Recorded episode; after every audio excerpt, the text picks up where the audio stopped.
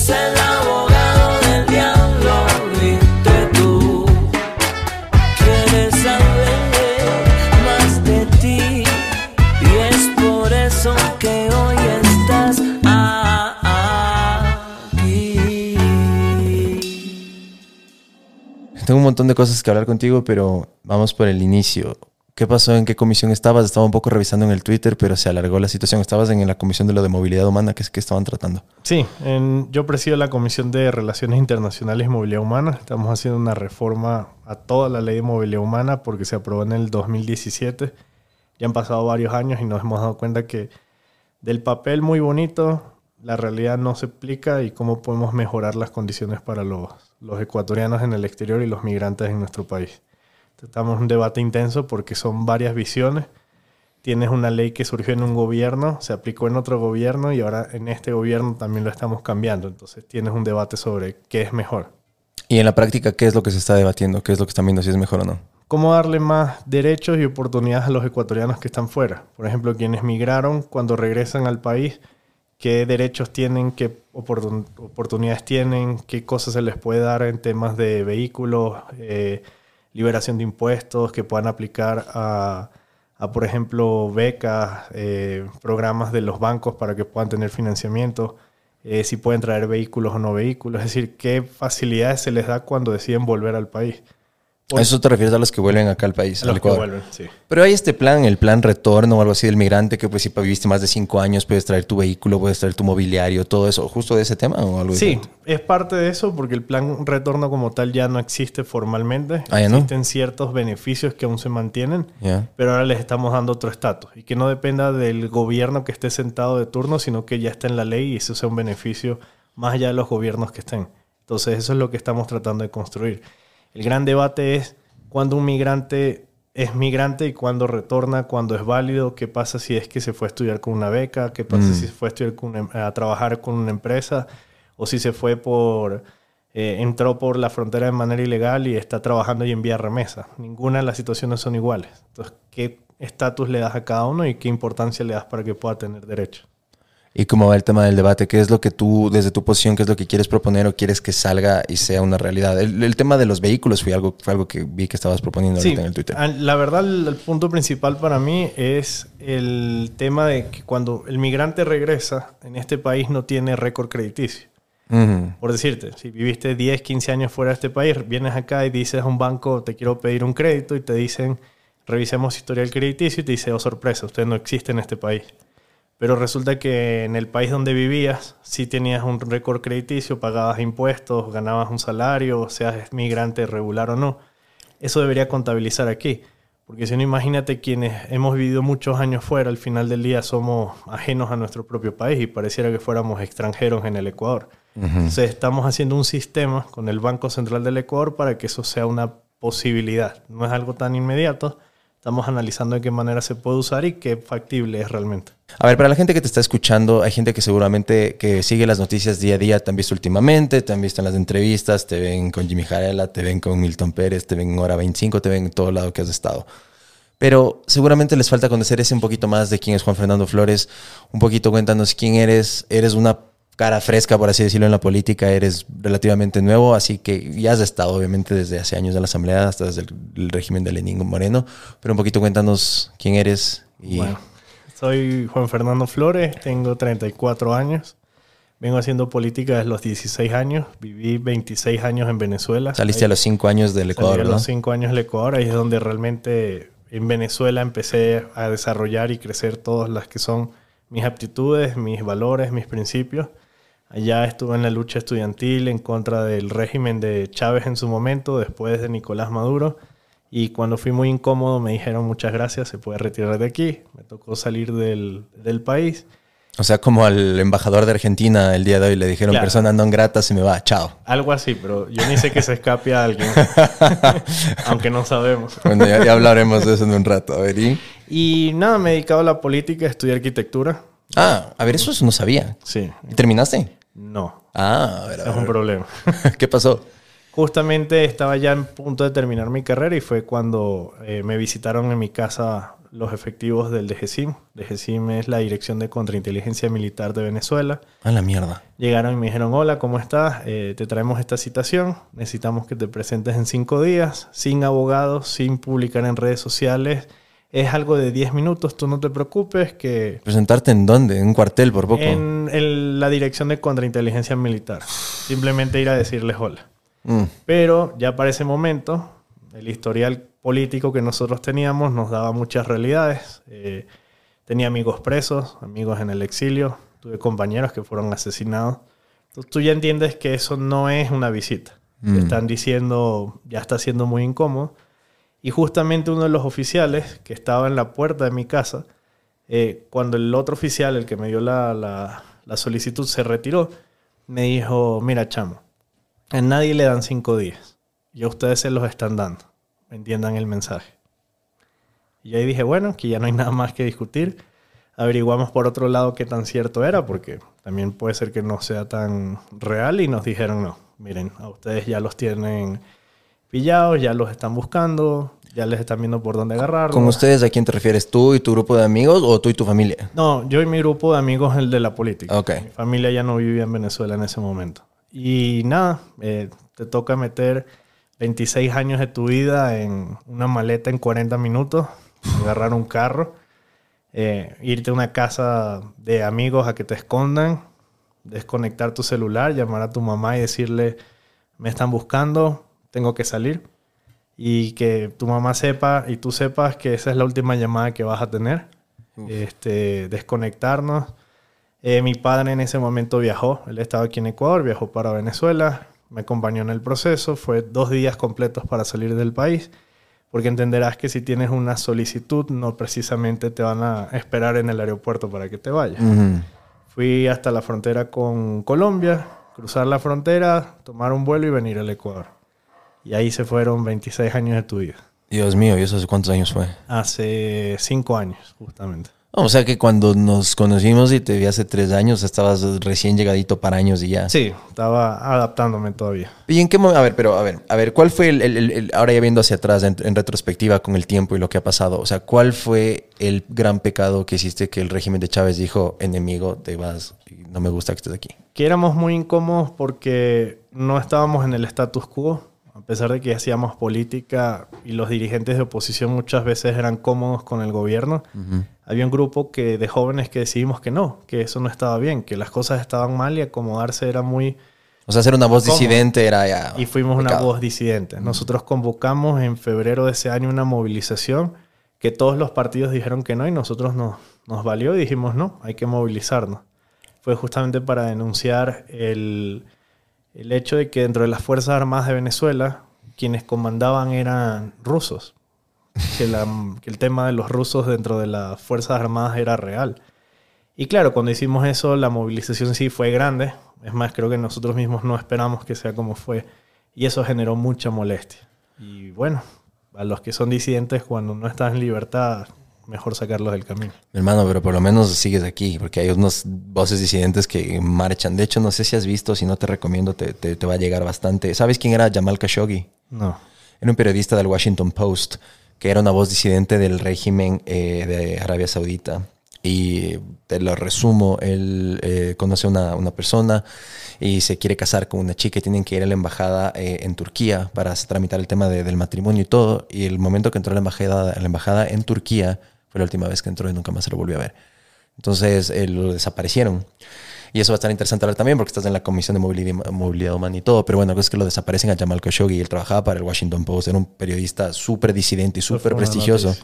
Y wow, entonces hicieron este documental y de, de un, de un cineasta que se llama Brian Fogel que hizo un documental ganador del Oscar. De hecho, fue el primer Oscar para Netflix que se llama Icarus, no sé si viste, que en cambio lo critica a Putin y cómo manipulaba todo el sistema olímpico con el tema del, del doping y todo, pero es, un- es genial esa peli, pero la cosa es que es de este man, el disidente, te recomiendo mirarlo, es buenísimo. No, la voy a ver. Eh, y sí, entonces, bueno, hay disidentes que lastimosamente son incómodos, son una piedra en el zapato para ciertos gobiernos y chao. Sí, yo creo que algo que nosotros nos mueve, y sigo hablando en plural, aunque uno diga, bueno. Así veo, tienes un, todavía hablas con ellos, todavía Sí. tienes mucha conexión con, con Sí. ese grupo. Nosotros al final tenemos un compromiso con lo que creemos. Inclusamente- eh, incluso no nos hemos visto hace mucho tiempo. Eh, esperamos pronto vernos después de casi cinco años, seis años que no nos vemos. Y digo nosotros porque también uno lleva consigo la lucha de quienes quedaron atrás, de quienes fueron asesinados. Yo tengo un compañero que le dieron un tiro en la cabeza y el mensaje que le dieron a su mamá es díganle que las ideas no son a pruebas de bala. Y esa es la forma en la que te decían las cosas. Entonces es cuando tú te das cuenta de que lo que tú estás haciendo no es un juego. Y que esa persona que cayó tienes dos opciones. O la olvidas y quedará ahí. O simplemente te dedicas a que la lucha que tenía es una lucha que lleves contigo. Y esas son cosas que uno las aprende, duele, son difíciles, pero todos los días te movilizan. Y todos los días te tienen que recordar algo, qué es lo que quieres construir, qué es lo que quieres hacer, dónde está la diferencia y que nunca te sientas cómodo donde estás. Porque en el instante en que te sientes cómodo, esa persona que no tuvo esa oportunidad, mira lo que le pasó. Es como lo que nos mueve. Pero a ver, en todo esto, la, lucha a la que te refieres con tus amigos, con este grupo que estuviste en Venezuela tantos años, donde creciste prácticamente. En ese entonces estabas tú buscando un- una mejor Venezuela, o sea, estabas peleando por la lucha en Venezuela. ¿En qué momento de la vida aparece el partido? Creo, tomas contacto con, con el partido, con, con- con Guillermo Lazo, y, y porque me acuerdo que eras el, en ese entonces, cuando hablamos en, hace tres años, creo que eras el presidente para América Latina, África y el Caribe del partido, ¿verdad? No sé si estoy mal. A ver, la lucha es por la libertad, Sea donde sea. sea donde sea. En el punto en que le pones un lugar, solo te determinas esa circunstancia. Venezuela es el punto de inicio de nosotros. Pero de ahí conocimos lo que sucedía en Bolivia, en Nicaragua y en su momento apareció Ecuador dentro del mapa. Un hombre que iba a Venezuela a decir que el país estaba perfecto y cuando yo hablaba con mis familiares aquí te decían eso no es así. Que cuando yo venía acá veía cómo perseguían a dirigentes universitarios por ser igualmente disidentes. Y ahí, más allá del país donde estés, sientes el mismo punto. Que al final la libertad no puede tener o medirse sobre fronteras. Y ese es quizás uno de los debates más grandes que se da porque muchos países dicen, no, yo me encargo de mi frontera para acá, de aquí para allá, eso no es mi problema. Pero la realidad es que con el tiempo los problemas de los países se fueron mezclando. El conflicto de Venezuela te generó una migración gigante que aunque Colombia y los demás países decían no me interesa eso, está bien, no te interesa, pero ahí va 3 millones de personas a ver qué haces con ellos. Entonces ahí es donde tú dices, epa, ya va, la cosa no es tan, eh, a mí no me importa, ahora me estás afectando, ¿qué debo hacer? Mucha gente reaccionó muy tarde. Yo recuerdo que vine acá varias veces y la gente me decía, no, eh, Ecuador convertirse en Venezuela, nunca. Eso es los venezolanos que se van a hacer, se, no hacen lo que tienen que hacer. Y me daba risa porque en cambio en Venezuela tú decías, Venezuela convertirse en Cuba, nunca, esto no va a pasar. O sea, estás viendo ahorita que se está repitiendo la película. Se empiezan a repetir. Entonces, la lucha va en ese sentido. Entonces, yo en el año 2016 conocí a Guillermo Lazo. En Guillermo- persona, por correo, por En persona. redes. ¿Él fue a Venezuela o tú estabas Sí, acá? Guillermo Lazo fue a Venezuela. Ok. Él fue a visitar a una dirigente opositora, María Corina Machado. Eh, ella me conocía y justamente ella le dice, eh, Guillermo, yo conozco un ecuatoriano que está aquí en Venezuela, que lucha por esto, deberían reunirse. Nos reunimos, conversamos como 40 minutos y en eso hicimos clic en lo que entendemos sobre libertad, sobre el mismo punto. Quizás en la parte ideológica tenemos diferencias. Yo tengo algunas diferencias por la formación de la que yo recibí en Venezuela. Pero aún así dijimos... Un bueno, poquito más liberal, dices tú, no tan conservador. Quizás él, exacto, un poquito más liberal, más progresista en otros temas. Y en cambio él era más hacia lo liberal, pero conservador. Liberal en lo económico, conservador en lo social. Entonces Ajá. fue como, bueno, empecemos a debatir qué pasa. Y eh, dijimos, bueno, trabajemos juntos. Hagamos un trabajo juntos. Aquí hay ecuatorianos. En Venezuela eso es algo que mucha gente no sabe.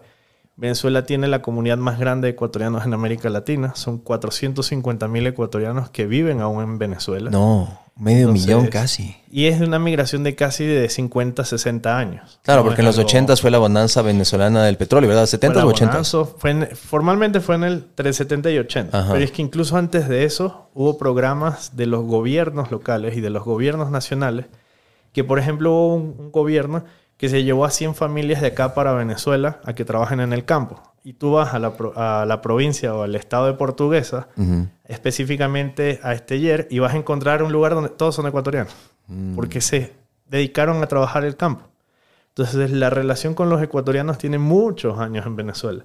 Entonces dijimos, bueno, aquí hay unas realidades, los ecuatorianos aquí también están sufriendo. Guillermo, creo que hay cosas que se pueden hacer, que se pueden exigir, que se pueden corregir. Empecemos. Y ahí empezó la vinculación con Creo, el- la intención de construir un trabajo político en paralelo, porque tampoco puedes conocer eso.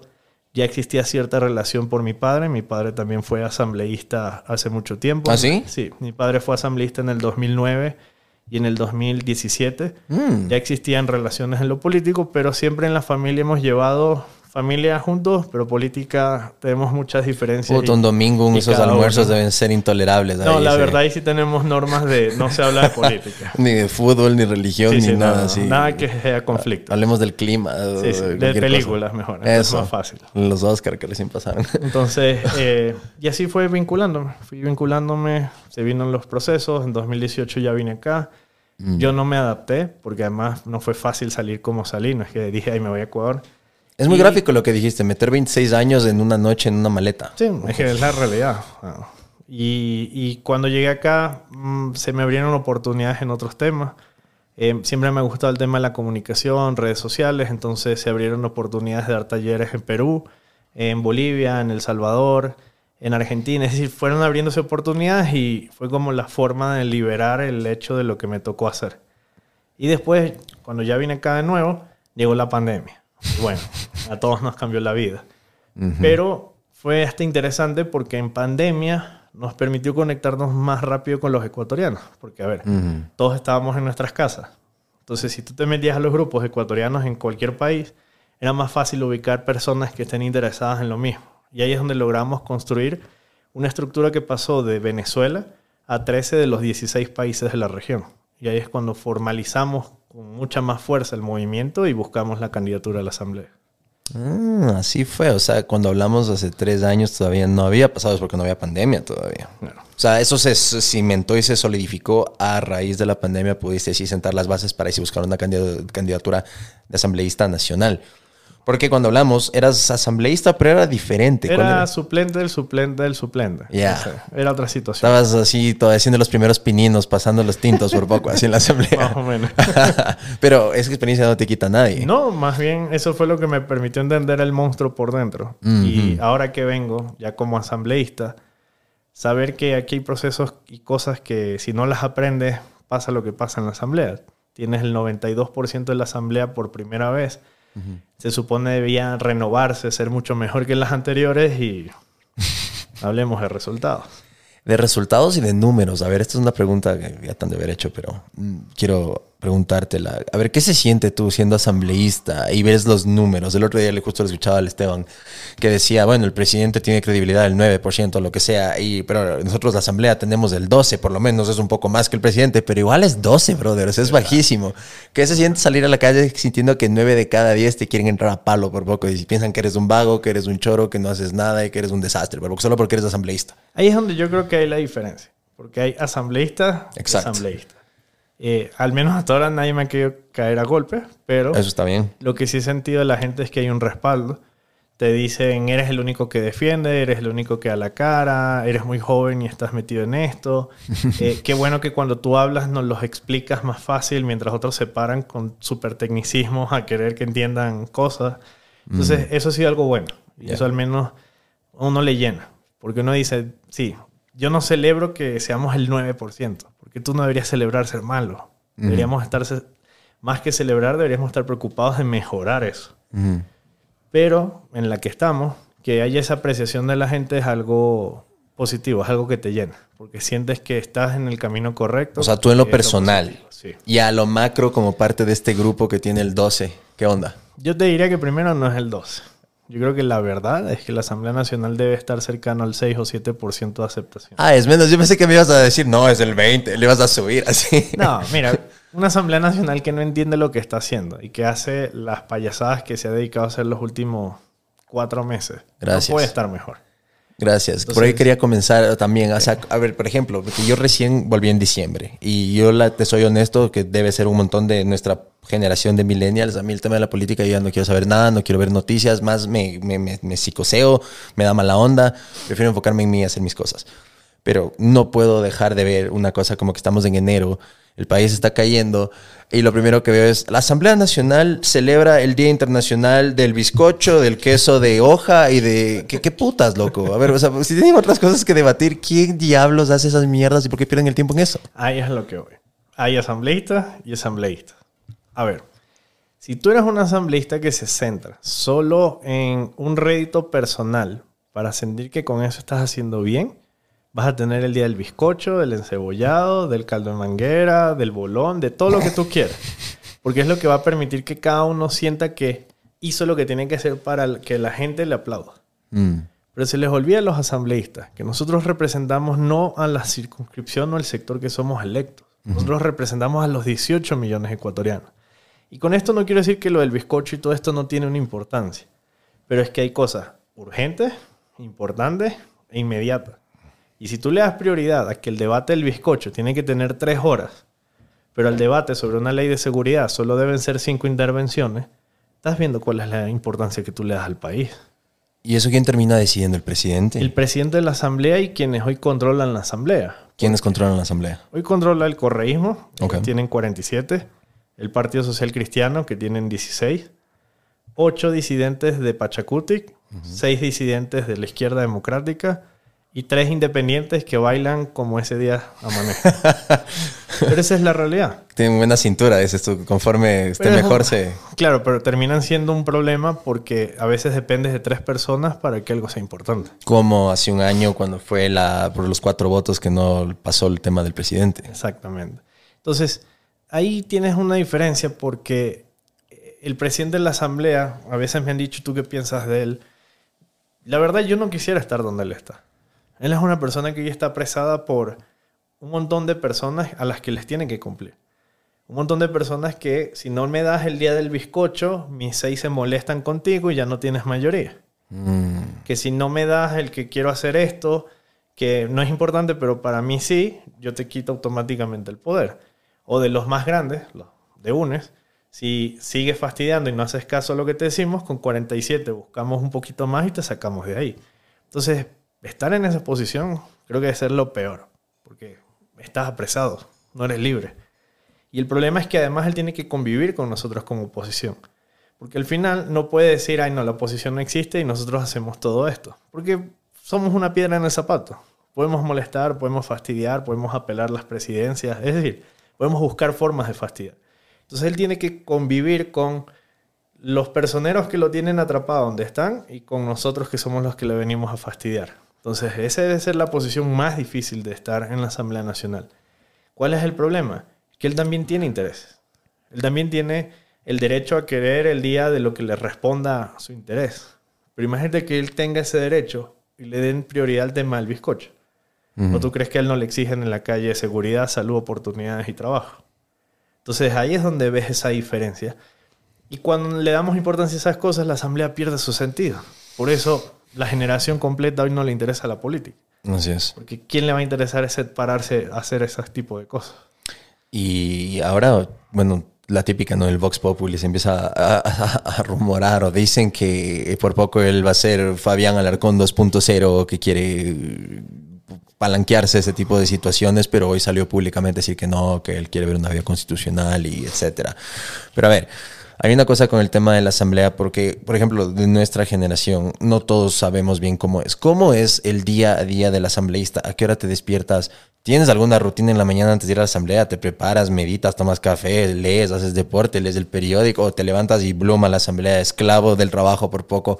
¿Cuántos asesores tienes? ¿Qué tienes que hacer en tu día a día? ¿Cómo es la vida de un asambleísta? Uy, es bien compleja y bien difícil porque la verdad no tienes un día claro. Se supone empiezas con una agenda y puedes terminar en otra. ¿Pero tienes horario de oficina así como empleado público que de 8 a 5 así o no tienes que llegar a la A hora ver, que sí si quieres ser una persona que esté en la Asamblea Nacional y simplemente pasó por la Asamblea Nacional, lo vas a tener. A ver, a- vamos a los horarios. Mm. ¿Cómo funciona la Asamblea? La lógica te da que deberías trabajar los cinco días de la semana. Pero eso es lo que la lógica da. ¿Cuál es la realidad? La Asamblea sesiona los martes y los jueves, plenos de la Asamblea Nacional. Puedes tener un pleno de 9 a 11 de la mañana y no volver a nunca más. O puedes tener un pleno que empieza a las 9 y terminas a las 3 de la mañana el día siguiente. Va a depender de la agenda. Y los miércoles tiene sesiones de comisiones, que igual pueden ser comisiones sencillas, comisiones simples. Hoy se supone una comisión corta y la comisión se sobrealargó. Pasa.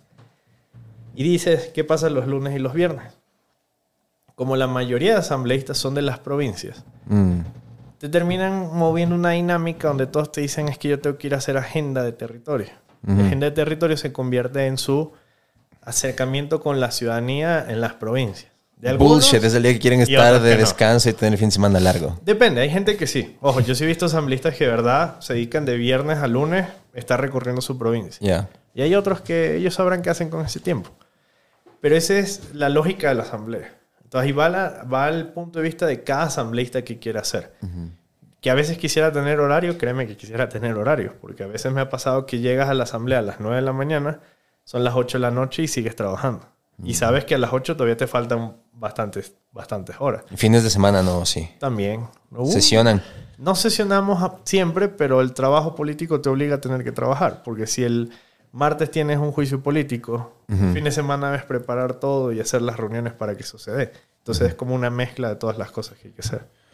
Pero ¿por qué carajo me puedes explicar entonces? Porque, o sea, obviamente le conviene más a los medios de comunicación a veces comunicar lo malo porque atrae más views, más clics, más todo y eso vende más.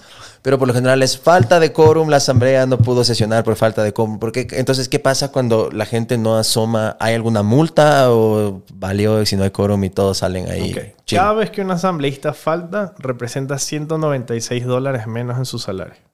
¿El salario de cuánto es de un asambleísta? El salario formal es 4.500 dólares. Tienes que volarle todos los impuestos que tenemos que pagar. Si faltaste sesiones, ya te empiezan a restar 196 por cada uno. Entonces, en buen romance, después de impuestos, ¿cuánto queda líquido? ¿3 mil? 3.500. Ya. Y de ahí menos multas si te presentaste mal crédito y no fuiste, 3.000, 2.900. Y así va bajando. Si principalizaste a tu suplente, también ese día tú no cobras y va para tu suplente. Entonces va un poco por ahí. Y con el tema de, esto fue un poco el tema de, de la consulta, eso podemos también hablarlo luego, el tema del no en todas, que la verdad me sorprendió y seguramente a ti y a, y a todo el mundo. Pero una de estas preguntas era el tema de reducir los asambleístas. Tú eres de los de la teoría que no, que está bien el número porque hay que representar bien a las provincias en conforme a la, po- a la población y que mochar asambleístas sería malo en detrimento de que los puedan representar bien. ¿O crees que sí es mejor empezar a filtrar y tener más calidad y menos cantidad? Ya. La calidad no la vas a poder mejorar a través de ninguna ley. ¿Cómo es eso? A ver. Y, no si, y si puedes- pongo los requisitos más cagados, ¿no mejoras automáticamente y filtras? no puedes hacerlo. ¿Por qué? Porque existen sentencias en cortes internacionales que tú no puedes, para ser electo, tener Mm. condicionantes como temas académicos, temas de formación, temas de capacitación, porque eso te prohíbe a ti tu derecho a ser electo, porque no te ponen una norma con todo. Y el derecho de participación es universal, es un derecho humano, etc. Ese es el primer punto. Segundo punto. La responsabilidad no debería estar en una ley. La responsabilidad debería ser la de los partidos políticos. Pero, Si el partido, pero ahí voy.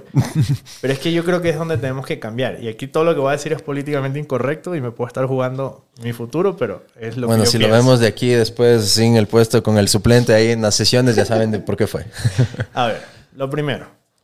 Los partidos reciben presupuesto del Consejo Nacional Electoral. Así es. ¿Y eso viene de qué? De los impuestos que pagamos todos. Ya. ¿Y por qué no hay un punto de veeduría ciudadana que garantice que Verde está informando a los próximos políticos? ¿Por qué las instituciones del propio Consejo Nacional Electoral dicen, está bien, ya, yo no les puedo poner a ustedes que deben tener un título universitario, pero para ser candidato me deben cumplir 280 horas de una formación básica de qué hace la Asamblea Nacional? Para que no tengas asambleístas que la primera semana te dicen queremos hacer carreteras, cuando Mm. eso no podemos hacerlo. Entonces, esas son cosas que sí se pueden hacer. Y que te empiezan al menos a garantizar mejoras en que la calidad sea al menos un poquito mejor. De ahí los otros puntos sobre la representación. Yo creo que más allá de primero agarrar y decir hay que reducir el número, hay que revisar si el número es el correcto. Yo tengo una diferencia en el punto de vista de cómo veo las cosas. Si tú te das cuenta, si un partido político nacional se dedicara solo a trabajar Pichincha, Guayas, Manabí y Azuay y tiene candidatos solo en estas provincias y digamos que hacen un trabajo brutal y ganan todos los asambleístas de esto, no necesitas los demás. Entonces ahí hay un verdadero problema. Entonces no es un tema de eliminar, es si la distribución está siendo real para ser funcional en, en pro del país. Tienes listas nacionales. Somos 15 asambleístas nacionales los que se eligen. ¿Qué es lo que la ley te dice? Mete 15. Pero cuando tú ves los listados de todos los partidos políticos, incluyendo el mío, te vas a dar cuenta de que tienes incluso, la mayoría de candidatos son Pichincha, Guaya y Manaví. Entonces no tienes un proceso que realmente esté garantizando que la asamblea esté representada. Entonces esas son las cosas que hay que revisar. De ahí si el número son 100, son 50, son 80, son 20, vamos a algo más práctico. Y te voy a mandar la información. Yo te voy a mandar cuántos asambleístas han intervenido en dos años y cuáles son la mayor cantidad de intervenciones. Y te vas a dar cuenta que somos los mismos 25 siempre. ¿Y cuáles están así entre los, los top 5 que puedes mencionar? Vas a tener eh, Salvador Quispe, vas a tener eh, Mireya Pazmiño, vas a tener de, de la bancada de la ID Alejandro Jaramillo, del Partido Social Cristiano Esteban Torres, de mi bancada voy a estar entre yo y Natalia Arias, y de ahí no tienes más. Y vas a ver que hay asambleístas que en dos años no han intervenido. O sea, solo van a hacer acto de presencia, les pasan por WhatsApp que votar y punto. Y, co- y cobran el mismo salario que los que estamos trabajando todo el día. Ya, pues entonces hay que mocharles y ganan, me- si hay menos, ganan más y no sé, pues no te gustaría ganar más como asambleísta pero que hayan menos, menos ahí, estorbos ahí que no hacen nada. Yo ahí tengo una propuesta que a la gente no le va a gustar y me- cuando digo la gente me refiero a los asambleístas. ¿Qué- ¿Cuál es? A ver, cuando tú no vas, pero devengas un salario, eso es corrupción. Claro. Ya, entonces hagámoslo al revés. Cuando tú vayas y me demuestres que fuiste, yo te pago. O sea, pago por asistencia, o sea, Claro. como ser un freelancer, así solo por el trabajo hecho se te va pagando. Son 100 sesiones, viniste a 100, tome su salario. Viniste a 50, tome sus 50. No puedes hacer más nada, pero es la única forma de garantizar que haya también una obligatoriedad al trabajo. Porque también vas a tener que en dos años de la Asamblea Nacional hay asambleístas que no han presentado ni un proyecto de ley, ni un acto de fiscalización, ni un pedido de información. Entonces tienen dos años cobrando un salario. Y ojo, de nuevo, parte de una decisión, no es una obligación. Yo podía estar exactamente en ese mismo lugar. Puedo hacer no hacer nada, voy, cobro, voto, voy, cobro, voto y ya. Pero ahí viene el sentir de lo que es cada uno. Pero la ciudadanía tiene que ser exigente sobre eso, porque al final, y esta es la parte que mucha gente no le gusta que también se le diga, los asambleístas que hoy tenemos, de esa asamblea del 6%, que tanto criticamos, fueron puestos por la gente. Pero porque era obligatorio el voto, si no fuera obligatorio ver cuántos votaban, pues. Pero al final es responsabilidad de quienes nos pusieron. Vamos a una realidad. Quienes estamos hoy sentados ahí, más allá de que me caigan bien o no me caigan bien, fuimos electos. Y para ser electos hubo un número de personas determinadas que fueron a votar por ellos. O sea, ese es el argumento de Jorge Yunda, literal. El man No, aferrado al así. 17%, pero esa gente votó por mí y por eso me tengo que quedar. Eso No, no, no, no. Yo lo que, no, lo que creo es que tiene que ser más crítico los procesos de, de elecciones. Tienen que haber más filtros para que esto pueda funcionar. Te estoy hablando de que de verdad el primer día de la Asamblea Nacional había gente que creía que podía ser carretera. Gente que no sabe ni cómo funciona una ley. Que no sabían que hay una ley orgánica en la función legislativa. Cosas, la- las cosas más simples. Entonces, si lo más simple no se mejora y empiezas desde esa base, ¿cómo quieres ser mejor? Y además, algo importantísimo, ese cuento de que es que como, como no tiene título, por eso es así. Y los que tienen título y hacen las atrocidades que hacen. Entonces, el título no es una condicionante. Y creer que eso de lo académico tiene que ver, más yo creo que tienen que ver los valores y los principios de la sí. academia. Sí, porque eso iba. O sea, de todo viene de la casa porque puedes tener todos los PhDs y yo he visto unos que les han dado muchos honoris causas y son unos bien mal créditos. Así que eso no, eso no le hace a las personas. Pero a ver, topaste un número que me preocupó bastante, que yo no, no tenía el conteo de los asambleístas. Dijiste, de la bancada de UNES hay 47 asambleístas. Si mi memoria de abogado, si mi memoria de abogado que no practiqué no me falla, son 46 los votos que necesitan para una solicitud de juicio político. Ahora ese es el meollo del asunto, ese es el tema que ahora se habla todos los días en las noticias y era algo que no podía dejar de preguntarte. ¿Cuál es tu punto de vista? ¿En qué situación está? ¿Crees que, a ver, ya hicieron la solicitud y afirmaron eso, después viene el CAL, después viene la Corte Constitucional, regresa a la Asamblea y después veremos los votos? Pero, ¿tú qué crees que está pasando? Si tú quieres hacer limonada y tienes limona y no haces la limonada, es que no la quieres. A ver, a ver, pero háblame en castellano, ya con ese código críptico me maría. A ver, ¿qué, qué me ver. quieres decir? Si tiene, para hacer un juicio político necesitas 46 firmas Ajá, y tu bancada tienen 47, ajá. pasan dos cosas. O no tienes el juicio y no lo quieres presentar, o los 46 no te quieren firmar. Pero hay otros partidos que de ley van a ver ahí unos 2, 3, 4, 5 más los bailarines Ya. que dijiste, si- alguien va a ver ahí. Ya, y si son 70 y necesitan 46 firmas, ¿por qué aún no las presentan? Desde el día uno yo lo dije, esto es un cuento, esto es un show y esto es una fábula. ¿Por qué?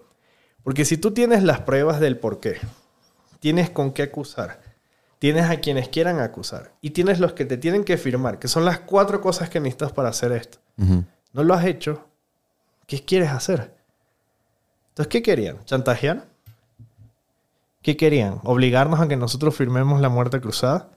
¿Que nos pongamos a correr como locos y digamos, ay no, hasta aquí llegamos y mejor firmemos la muerte cruzada? Al final del día no lo tienen. Y ahora le echan excusa a cualquier cosa. Es que no nos ponemos de acuerdo, es que no sabemos quién es ponente, es que el viernes no es un día mediático, entonces la próxima semana. Y así se van a ir alargando. O sea, o sea, hasta en eso piensan a veces para ciertas cosas el día en que lo van a soltar para que tenga más alcance. Eso yo no es sabía. que si tú lo sueltas el viernes, ¿quién te ve? Un fin de semana. Pero si lo lanzas el lunes, al menos eres noticia toda la semana. Mm. Entonces, ese tipo de cosas influencian. Y sí, se hizo un trabajo para construir un informe que iba a darle el aval, porque la lógica fue esta. El presidente perdió las elecciones, está muy mal en resultados electorales, nosotros, entiéndase el correísmo, no yo, nosotros estamos fuertes. En este instante lo que debemos hacer es presentar el juicio político para que se caiga. Y además vienen las marchas del- de ISA y la CONAIE, el caldo cultivo perfecto. ¿Qué les pasó? No cuajó, no tenían las pruebas. Ellos mismos se hundieron haciendo payasadas. Y al final del día perdieron la lógica en la gente. Pero eso no quita que el día de mañana no puedan literalmente coger y plum y soltar la petición. Y lo van a hacer. O sea, tú ya predices eso, van a presentar la petición con los 46. Después vamos al CAL, vamos a jugar un poquito con la bola de cristal en el CAL, es, todos son opositores. Ya, en Va el. CAL tienen 6 de 7 votos. Necesitan 4 Ya, de sobra. ya. Corte Constitucional están 6 de 9. Ya. Ahí es su problema. Ahí es donde ellos tienen hoy un gran problema. Porque la Corte Constitucional no responde a ideología política, no responde a sector político, no responde a... Nadie es dueño de... Ahí la Biblia de estos manes es la Constitución, tal cual. Y que además son personas probas que no se van a arriesgar a aprobar cualquier pendejada por aprobar para que el día de mañana se lo señalen. Pero lo único que tienen que ver es la vialidad de un juicio político en base a la petición, ¿no es cierto? O sea, no si es tan así. No, no es que ellos llegan y dicen, a ver, presentaron firmas, sí, presentaron cinco hojas, sí. Pasó el cal, sí, entonces no, aprobado. listo, no. Ellos tienen que ir un poco más al fondo. Al presidente lo estoy acusando por esto, entonces tienen que ver si eso es real, si eso es un delito, si eso cabe entre los delitos que el presidente eh, le, se le puede aplicar. Y adicionalmente, porque la gente dice que no revisan la forma, no es que dicen, ay, eh, puede haber un, un ocultamiento de información y ese fue el delito y listo. Ven si hay una lógica. Porque si no, yo puedo presentar un juicio político al presidente porque encubrió que en la laguna de Cotacachi hay ovnis escondidos y atentó contra la seguridad del Estado. Y la corte por eso le va a dar aval. No. El problema es que no logran conseguir un cuento que sea creíble.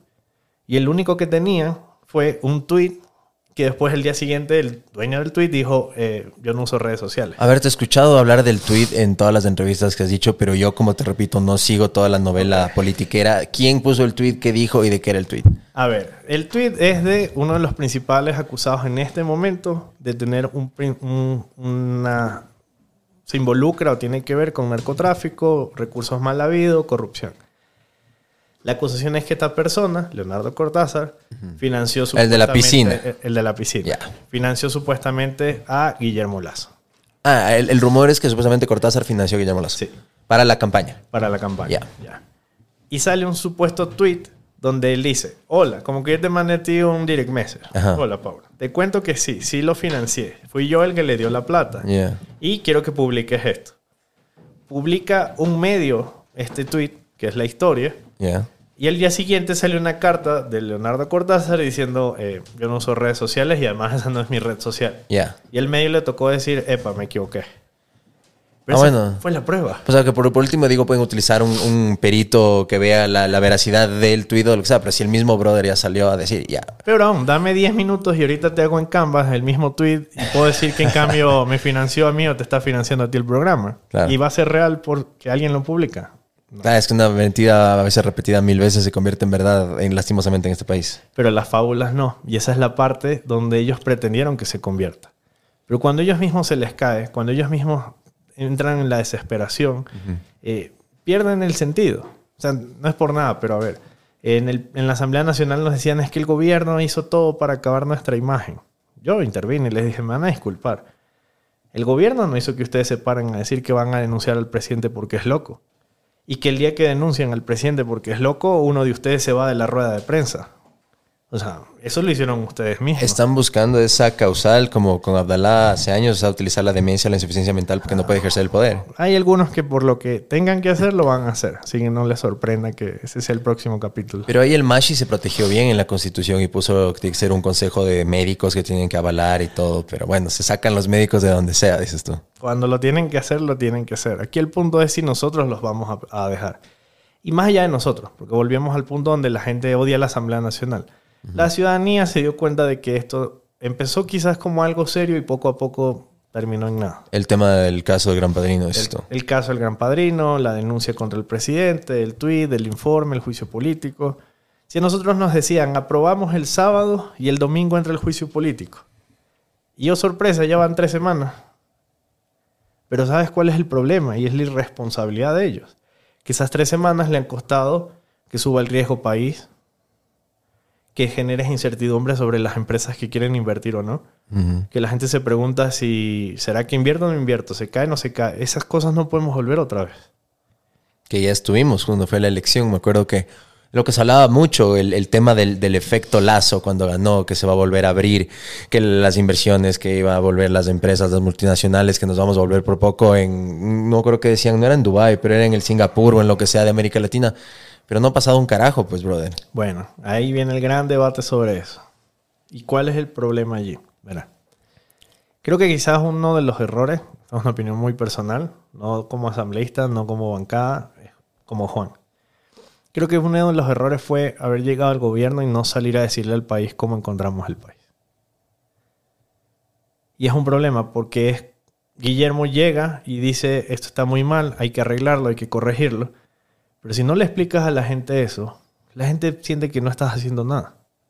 Y él se metió a arreglar lo más difícil, la economía. El que pueda haber una economía sólida, estable, para hoy poder decir, voy a invertir tantos millones de dólares en esto. ¿Qué es lo que no se ve? Que es pagar todas estas cuentas en el exterior que nos han pagado por muchos años y que se lo está haciendo ahora supuestamente. Pero eso no es algo como ir a la- las escuelas del milenio, en la UPC, entonces algo que no es tangible, entonces la gente dice no se está haciendo un carajo. Y que además hay cosas que nosotros no íbamos a permitir como gobierno. Que vengan empresas de otros países y te digan, yo te construyo las carreteras pero con sobreprecios gigantes. Yo te voy a dar las medicinas, pero esto tiene que ser con el que yo te diga de las medicinas.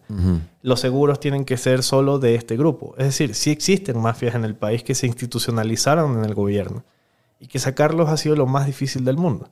Te voy a poner un ejemplo, el famoso tema de las medicinas se abren los concursos para que se aplique a ciertos medicamentos. Y como a las farmacéuticas no les gusta, no aplican y no hay nadie que aplique. Y no lo hacen ¿por qué? Porque no queremos subir el precio, porque no queremos darles los porcentajes que ellos quieren, porque no queremos ser parte de esas redes. Y la consecuencia es que, obviamente, al no haber nadie que concurse, el Estado no puede comprar las medicinas y no pueden llegar a donde tienen que llegar. Ahí me podrías decir, bueno, pero Juan, la gente es la que está saliendo jodida. Pero es que en un punto tienes que romper eso. Porque si no, ¿qué es lo que vamos a cambiar? Que el lazo, que antes era Correa, robó pero hizo carreteras y ahora va a ser lazo pero igual hizo carreteras.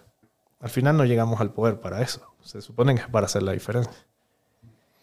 Hay una cosa que veo que, que, y te lo voy a decir igual, que le ha fallado terriblemente, según tú, así como dices como Juan, ni siquiera como parte de, de- de la bancada ni nada. ¿Cuál fue el fuerte, sobre todo en esa segunda, en esa segunda vuelta? Comunicación. Ya, Entonces ya sabes a dónde voy. ¿Qué es el peor punto, lo que más flaquea al gobierno hoy en día? Comunicación. ¿Y por qué carajos llevamos casi dos años no han hecho nada en ese aspecto?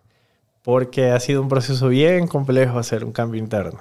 Y que yo creo que hay puntos donde si la gente propia no despierta, no lo va a entender. Y ahí hay cosas donde yo también no puedo opinar mucho y no es porque no voy a opinar por defender, no. Porque yo me he dedicado dos años a mi edificio, es decir, dos años a la Asamblea No estás Nacional. cuidando tu jardín. Es que es la tuyo. responsabilidad que me toca. Los que están en gobierno tendrán que responder sobre eso. Pero al menos sí han habido cambios después de las elecciones. Las elecciones para mí representaron la cachetada política que te despertó a entender que estás haciendo las cosas mal ¿Te refieres a la de ahorita la a consulta? las de la consulta. Eso fue más que una cachetada, fue una nalgueada mundial. O sea, fue, fueron ocho tun, tun, tun, nos. Eso si- ya. Bueno, por eso, si no reaccionas a eso, las consecuencias van a ser terribles. Porque al final la gente no es que dice, a ver, la gente te dice, Lazo no es que es malo, es que no está haciendo. Lazo, en vez de cambiar lo que tiene que cambiar, sigue con los correístas ahí. Es decir, el problema al final de ellos no es la acción negativa del Lazo, es la inacción del Lazo. Ahí es donde están dándose los cambios. Estamos cambiando de ministerios, estamos cambiando de ejes políticos, de eje social, abrir el grifo al tema de inversión, de que ahora entre la plata donde tiene que entrar. Pero también esos son procesos. Para que empiece una obra, ojalá fuese de la noche a la mañana. Los procesos más rápidos para que eso ocurra son al menos 90 días. Entonces estamos hablando que desde marzo vamos a tener que esperar hasta 90 días para empezar a ver obras que van a empezar a dinamizar la economía y otra vez la gente diga, mira, sí está haciendo algo. Puta, pero es que, es que es un relajo, loco, porque, o sea, aparte de, de todo, dice sí, los 90 días y eso, pero mientras tanto la gente en el día a día se siguen, o sea, la- como dices, rumores, las mentiras, lo uno, lo otro, entonces sí falta una especie de, yo no sé, porque eso me llega a mí, te digo que recién regresé en diciembre y yo de lo que escucho con panas o a veces en el almuerzo o así, pero he escuchado, yo no lo conozco, tú sí debes ser un hombre más cercano, pero que es un hombre que, que como que está tan rodeado de una burbuja, que viven en su élite, en su, en su cosa que no entienden la realidad del ecuatoriano promedio, y que es un hombre que no le gusta recibir especie de, de feedback o de crítica o que no la toma bien y que no le gusta ejecutar. Entonces, yo no sé si eso sea cierto o no, pero parecería que sí, porque ya de la consulta que fue en febrero, ya estamos ahorita mediados, literal, mediados de marzo. Y no ha habido un cambio, más bien solo escuchamos, como te digo, el tema del juicio político, ayer fue el tema de los generales, o sea, solo es como que el día a día parece que estuviera esperando ver cuál es el tema del día, el escándalo del día, para salir, volarle la cabeza a esa persona y de ahí seguir ejecutando. Entonces, eso es en lo que estamos ahora, Ya. lastimosamente. Te va a romper la burbuja un poco. Primero, si el problema era el entorno, ya salió.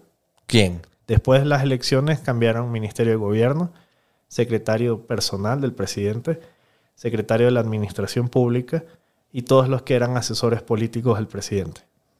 Todos ellos salieron. Cambiamos a un nuevo ministro de Gobierno, Henry Cucalón. Enrique Cucalón. Si no hubiese cambios, deberíamos estar en el mismo punto que estábamos antes o peor. Si estábamos en el mismo punto político y presentas un juicio político, ahorita estaríamos debatiendo el juicio político. Pero después de tres semanas de haber aprobado un informe, todavía no lo presenta. Así que algo en la política cambió.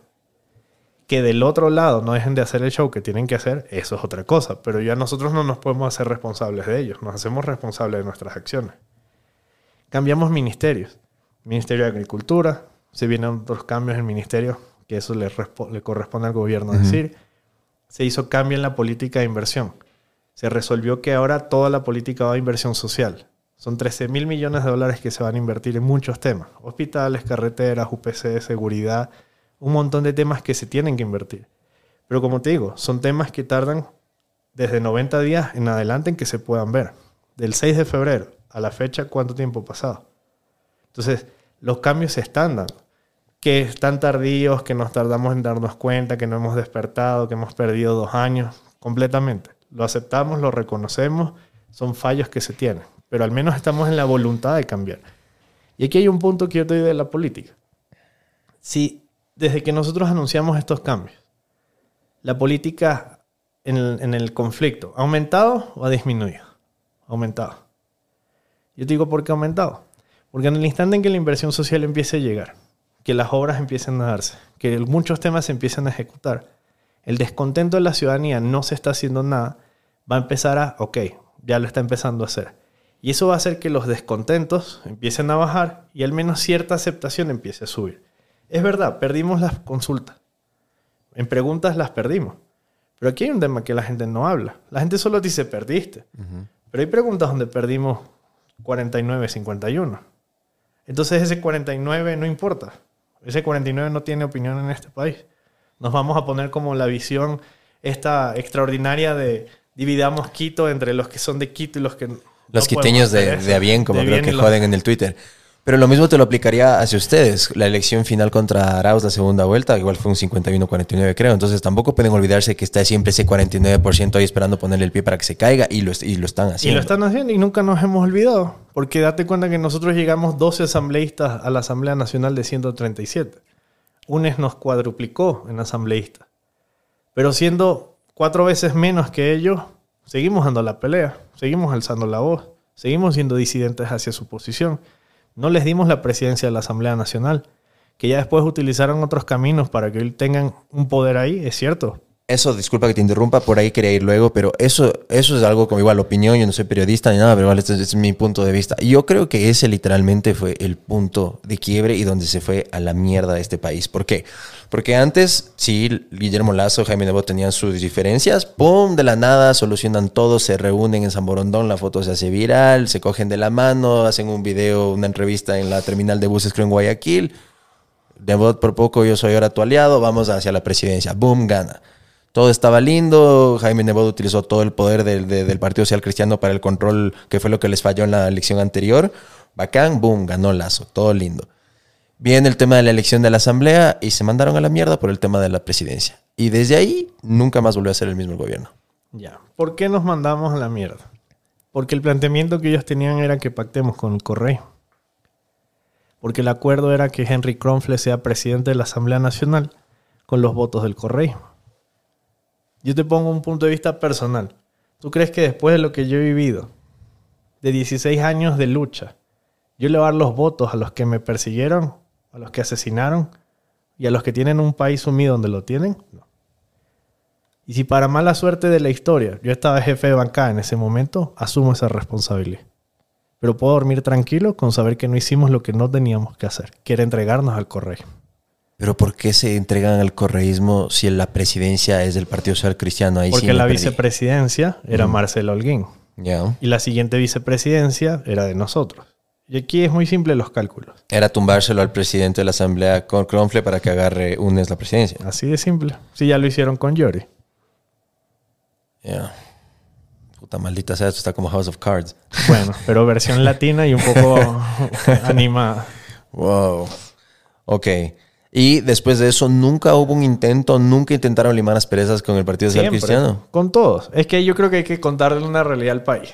Una cosa es la asamblea de la televisión, otra cosa es la asamblea real. Eso te iba a decir. Yo veo tus discursos. Vamos, aquí asambleístas, un aplauso. En el diccionario hay que poner esta palabra, por poco ustedes son unos imbéciles. y qué. Ya, los mandas a la verga. Después viene el Esteban Torres y les dice son unos idiotas a todos y la, la, la. Después se cruzan en el pasillo. o Tal vez tienen cada uno, comparten todos el mismo baño. Cada uno en su despacho tiene baños. No, cada quien comparte. Ya, entonces te mandas a la mierda con Pepito Pérez. Y ya después vas al baño y Nada, te saluda. todo bien. Claro. O sea, solo ese rato por la cámara es el furor y todo. y No es el ya- furor. A ver, la política tiene dos posiciones. La política que proyectas y la política real. La que proyectas tiene que responder a la narrativa en la que tú estás constituido y tus ideales, para poder captar a los ciudadanos bajo tu lógica. Y la real es muy simple. Somos una asamblea tan diversa que todos en teoría nos odiamos, pero cuando vamos a sentarnos en una comisión, mi proyecto de ley, a ver, las comisiones tienen nueve asambleístas, por lo tanto tienen de todas las bancadas. Si yo traigo mi proyecto de ley que es bueno para el país, para el bizcocho, para lo que sea, y lo traigo, yo necesito los votos de los otros ocho. Y si los otros ocho son con, que el- con los que me insulto, con los que me llevo bien, con los que me caen bien y con los que no, viene a ser como un salón de clases más o menos donde están los populares, los que sí los que no. Algo así. Tu dinámica te obliga a tener que llevarte con todos. Pero ahí vamos a tener un poco de criterios. Hay radicales de todos lados. Yo tengo radicales en mi bancada que no quieren ni... son incapaces de cruzar hacia el lado del correísmo. Y del correísmo hay igual a los que les dicen no puedes saludar a esos asambleístas porque te castigamos. Entonces son las lógicas de... ¿Qué es la ley del hielo? ¿Te castigamos? ¿Qué- ¿Cómo te castigan? Bueno, no sé, lo suspenden, les dicen que no vayan a la asamblea. ¿No le dan regalo en Navidad del amigo No sé, secreto? Capaz, algo así. Ya eso es otro tema. Ya ellos los que castigan les tienen que preguntar. Pero ocurre. Entonces sí, en la plenaria se ve el debate de ideas, pero en la construcción de lo que es la política, tú tienes que llevarte bien con todos. Si tú no te llevas bien con los demás, ¿cómo negocias el voto? Y ojo, Negociar no es malo, hay que dejar de tenerle el miedo a la palabra negociar. Una cosa es negociar y otra cosa es te entrego un hospital para que me des un voto. A eso Esas te son decir, a ver, a ver, define el, Ojo. qué es negociar el voto. Negociar el voto es tener la capacidad de poder compartir puntos donde estableces al menos mínimas en las cuales te pones de acuerdo. Te pongo un ejemplo. Ahorita estábamos debatiendo la ley de movilidad humana. Para mí debe dársele derechos hasta cinco años. Para la otra asambleísta hasta siete. Llegamos al consenso de hacerlo en seis. ¿ya? Nos odiamos. En el pleno nos matamos. Pero en la comisión tenemos que llegar a consenso. Porque nadie tiene la mayoría en las comisiones. No hay una sola comisión que tenga el poder absoluto donde te resbalan los demás. Porque así es la democracia. Así fue la asamblea que nos dieron cuando la gente votó. Esa es la asamblea real. Y en el debate, en el discurso, eh, la euforia, el show, es parte también de esto. ¿Por qué? Yo sí soy muy sincero. Yo les aplaudo y les digo esto es un circo. Yo sé que estoy armando un circo. Pero ¿sabes por qué lo hago? Porque siento que es la única forma de evidenciarle a la ciudadanía el chiste en el que nos hemos convertido. Consciente de que estoy perdiendo imagen, que hay gente que puede considerar que es una inmadurez, que este niño que está haciendo ahí. Pero es la forma en la que al menos yo siento que puedo comunicarle a la gente que lo que estamos haciendo es una payasada. Consciente de que estoy siendo payaso de ese circo. Mm. Sí. Pero bueno, el autoconocimiento, por lo menos tener la, la, la, la noción de es muy importante, porque hay gente que se se toma muy en serio a sí mismo y después caen en este tipo de cosas de que no ejecutan, no escuchan opiniones de terceros, no, no cambian. Entonces esto es súper importante. Algo que, que, que, que tomamos hace un tiempo que fue que dijiste, bueno, yo no cogí y ayudé a escaparse por lo menos de alguien de embajada. Vamos a hablar de la ex ministra Duarte. ¿Qué onda, brother? O sea, ok, eso también sí, tal vez hubo ahí, el- obviamente, el apoyo de- del gobierno de Argentina, después, obviamente, el gobierno de Venezuela y seguramente terminará en México con el resto de, de los amiguitos que están por ahí. Pero no deja de ser la responsabilidad de la gente de inteligencia, del gobierno de turno y de la policía y de todos. Pues, ¿cómo carajo se les vuela a alguien de, de una embajada? Bueno, les vamos a explicar cómo se escapa alguien de una embajada. ¿Cómo Sí, ocurrió el El proceso? carro no hay cómo tocar, sí, pero bloqueen en las yo te calles, pues. No, pero es que hoy. A ver. Primero, ocurrió un asado el día viernes. Ok. Sorpresivamente, el embajador, o sea, yo te hablo desde la visión de la embajada. El embajador dice que durante 72 horas nunca se dio cuenta que donde ella vive no prendieron ni una luz. Y que en ese instante se les ocurrió avisar. Llaman a las 8 de la mañana a la Cancillería de Argentina a decirle, eh, sabe que la buscamos y no está aquí. Y el canciller de Argentina llama a las 5 de la tarde a nuestro canciller a decirle, eh, se me escapó.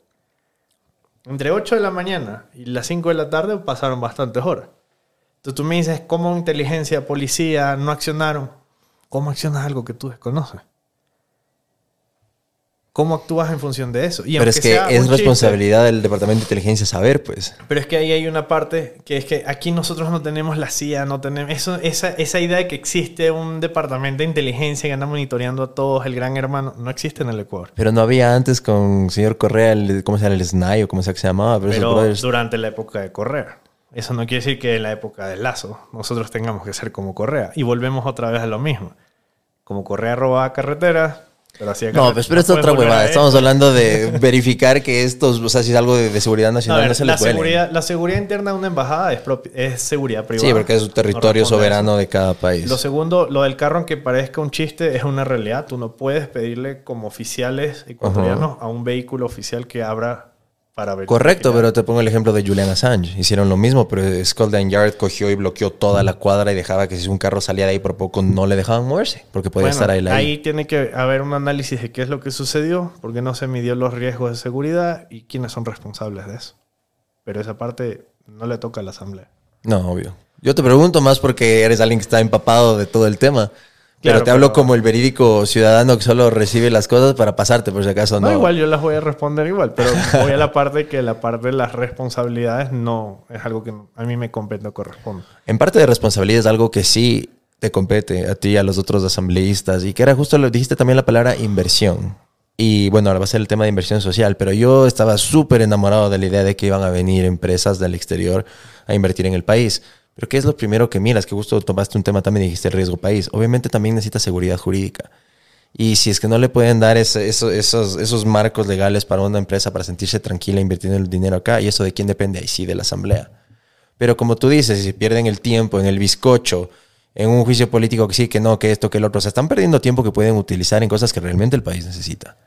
Para que el país entienda el tiempo de la asamblea. Yo presenté un proyecto de ley, la ley orgánica contra la trata de personas y tráfico ilícito de migrantes. Tardamos entre presentarla, primer debate, segundo debate y todos los procesos que corresponden para que ya sea ley de la República 574 días. Y créeme que fue súper acelerado. Porque puede tardar mucho más. O sea, eso empezaste desde la época de Lenin. No, lo entregamos ya siendo asambleísta formalmente en junio del 2021. Pero me imagino redactar, el research y todo. O sea, eso empezó Ya antes. teníamos ¿o? un trabajo hecho desde antes. Oh. Y el 16 de febrero de este año es oficialmente ley de la República. Al menos desde nuestro lado, con el equipo que tenemos, es un gran logro. No solo porque no es que hicimos una reforma, no, es una ley. Y además es la primera ley en toda América Latina con legislación de, adaptada a las Naciones Unidas. Un elemento que algunos dirán, ay, ¿eso para qué? Sí, eso Tiene no me da de comer. sí. Bueno, Ya. pero tiene elementos fundamentales porque sí permite que organismos internacionales puedan invertir en, esta, lucha contra esto. ¿Por qué te cuento este tema de los tiempos? Porque ya, saquemos por un rato el tema de los bizcochos. Supongamos que decimos no se vuelve a discutir bizcochos en la Asamblea Nacional. Vamos a realidades de las leyes. Presentamos otra ley, la ley del voluntariado. Cómo garantizar derechos y que no se violenten justamente principios y derechos de quienes son voluntarios en nuestro país. Una ley que nunca se ha constituido, está apoyada por la mayor cantidad de organizaciones de de este país. Llega un asambleísta y le pareció que era divertido decir que si tú vas a ser voluntario, las empresas deben garantizarte seguro social. Ya. El Ajá. resultado de eso es que tenemos tres meses debatiendo por qué eso ahora no puede hacerse. Pero como el señor salió a decirle a todo el mundo que los voluntarios van a tener seguro social, Ah, era una jugada política para demagogo agarrar ya popularidad con la idea y se vamos quedó ahí. tres meses perdiendo tiempo en eso, porque a alguien se le ocurrió que era bonito decirlo. Y que ahora los invitas al debate para que defienda sus ideas y se excusa. Y si lo tratas de sacar, no, es que cómo tú le vas a negar seguro social a los voluntarios. Entonces la asamblea pierde eso porque los asambleístas no tienen la lógica de lo que están haciendo. Y es lo que te mencionaba. No es un tema de formación académica. Porque este asambleísta al menos tiene una buena formación académica. Si vienes con populismo, populismo es lo que te dan. Y la asamblea pierde tiempo en eso. Debatimos el tema de la ley de inversiones, la ley de fortalecimiento del tema audiovisual. Y les metieron un montón de cosas al principio que nada tenía que ver. Brother, justo eso te quería decir. O sea, no sé si estás empapado del tema, pero, o sea, por ejemplo, yo que me muevo en esa industria, que he estado ya tantos años, en California es un huevo de caro grabar, por tema de impuestos y etcétera. Lo mismo que podría pasar acá, por así decirlo. ¿Qué es lo que hacen en Vancouver, Canadá o ciudades como Atlanta o en New Orleans o en diferentes lugares? Les dan incentivos tributarios y ¿qué hace la industria cinematográfica? Se van a esos lugares a grabar. Todo se graba en Atlanta. No sé si has visto Suits o un montón de shows que son supuestamente en New York. No, es Canadá. Utilizan Canadá para cu- cuando es supuestamente en New York y cosas así. Bueno, El la, Ecuador tiene todo loco. la idea nuestra era que Ecuador pueda hacer eso. Incluso había el planteamiento de que eh, parte de las empresas de Netflix que hacen las grabaciones puedan venir a invertir acá. Aprobamos la ley después de un debate fastidioso de siete semanas, pero lo logramos. Esa ley la aprobamos en diciembre. En enero iniciaban los procesos con los ministerios para que ellos puedan venir. Y en febrero, juicio político. Entonces tú dices que eso a estas multinacionales ya no les va a traer para venir porque está el, el- Se la situación esperan- política no está muy buena. Se esperan a ver qué tan estable está o no el país. Y es la parte de lo que vuelvo de nuevo. Todos estos asambleístas creen que están comiéndosela haciendo lo que están haciendo. Y no se dan cuenta del daño que le están haciendo al país.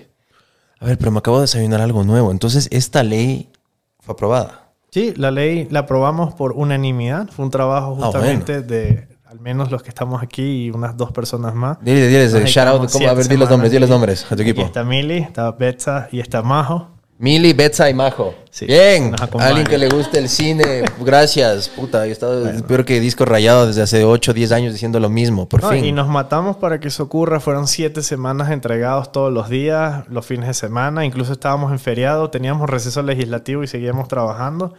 Y logramos que se apruebe. Y ahí voy a una parte importante, porque aquí la crítica no es solo de un lado. Si esta ley es importante, Ujú. si esta ley contra la trata es importante, si otras leyes son importantes, ¿por qué en los medios no salen? Porque no vende, eso ya hablamos, es un negocio. Bueno, pero aquí también hay que venir a una parte crítica de la ciudadanía Obvio. sobre eso. Y capaz por esto, entonces ya esta pero, semana no me invitan. No, pues, pero, no, pues, pero, a ver, pero ahí viene lo que te dije, el tema segunda vuelta. Entonces, eso es responsabilidad del equipo de comunicación, del oficialismo, decir, a ver, estamos haciendo esto, esto, esto, esto, esto, esto, regar en shorts, llegar en reels, llegar en TikTok, y lo hacer un podcast, haciendo, hacer pero todo. ahí voy. Lo haces, pero tienes un problema. Entre eso y el morbo de que supuestamente hay una relación amorosa entre dos asambleístas, te gana esto. Ya, más adelante. Ya, sí, esa, esa mierda siempre Ya, entonces, le gusta a la gente. pero- Estamos tratando de cambiar eso. No ha sido fácil. Es Ya. más, la propia comunicación de la Asamblea Nacional debería dedicarse a eso. Tienes todo un equipo de comunicación que ya, ok, más allá de si Virgilio es bueno o es malo, dedica al menos al equipo de comunicación a que fortalezca el trabajo de lo que estás aprobando. Pero ves que el equipo de comunicación está dedicado a hacerle más campaña a unos que otros. Nos eliminan a otros, nos bloquean sea, a otros, nos ocultan. si algo, a veces hay que, no sé, bajarse el, el- el- o sea, el- no, no el ego, pero a veces hay que copiar lo bueno. Y, y no todo es blanco o negro, no todo solo es malo, no todo solo es bueno. Y en el gobierno de Correa hubieron, hubieron mil pedos, habían cosas que eran buenas.